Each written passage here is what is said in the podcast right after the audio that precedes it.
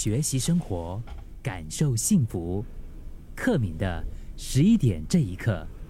之前在网上看到一个视频，是一位妈妈带着孩子，就是买了鞋之后呢，教他绑鞋带的那个过程。因为小朋友要上学了哈，就是，嗯，就是发现他的脚啊，开学前一天嘛，就突然发现，哎呀，那个校鞋他已经穿不下了。就是小朋友长得长大长得很快啊，你知道吗？然后就哎呀，赶快就带了一双新鞋回家，然后就在。他就上网啊，他就是在 YouTube 上面找那种教学影片，就陪他的儿子学绑鞋带这件事。然后他才发现，就是这么简单的一件事，完全没有他想象中的那么简单。他经过一次又一次失败的尝试，然后孩子也是觉得哎呦很挫折哎，就开始要耍赖了，就不想要继续的练习。而且呢，他也是失去了耐性啊，他也是就是很想发火，啊就是那种很不耐烦呐。但是他又觉得不行啊，因为明天他要上学，如果他现在孩子没有学会，然后到学校啊，那个鞋带松了，他又是要在那边拖着一整天，然后自己踩到又会跌倒，所以他就是那种越是焦急严肃，越是焦虑，然后孩子越是感觉压力山大，就越想要逃避，越想要投降。他在心里面跟自己说：“不要放弃，再试一下，再试一下，我可以继续继续试一下，一定可以的。”他就自己一直跟自己这么说，然后鼓励自己，沉住气，耐心的陪伴孩子，继续的尝试。没有关系，嗯，再试一次，你可以的，我知道你一定可以的。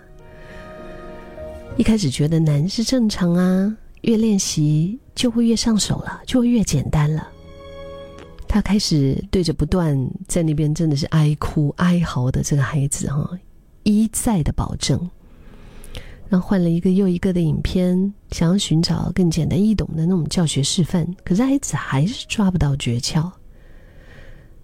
最后呢，他决定用自己平常习惯的一个方式，就是亲自的示范给他看。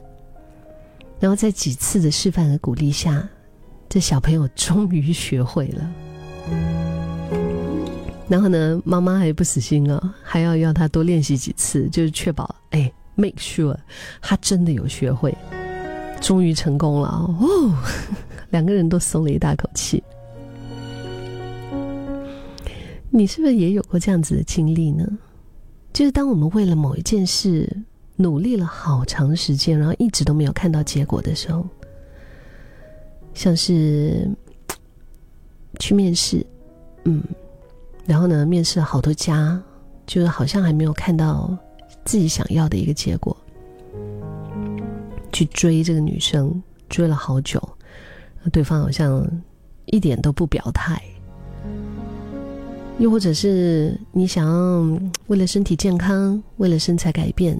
然后开始运动也好，健身也好，然后试了好久了，就是觉得自己还是没有瘦下来，然后我们就会怎么样？就会开始心急呀，嗯，然后我们就开始可能会有一些声音出来，进而责备自己不够努力啊，甚至开始怀疑，哎，我是不是真的做得到？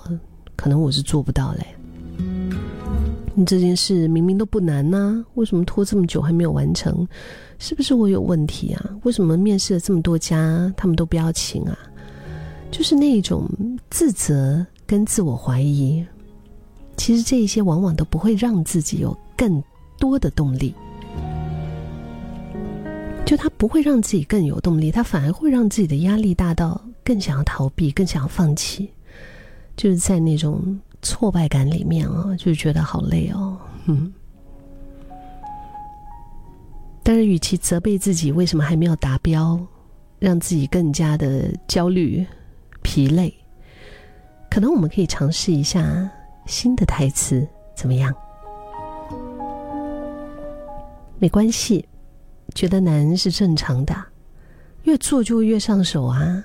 你越做就越简单的，没关系，再试一次，我相信你一定可以的。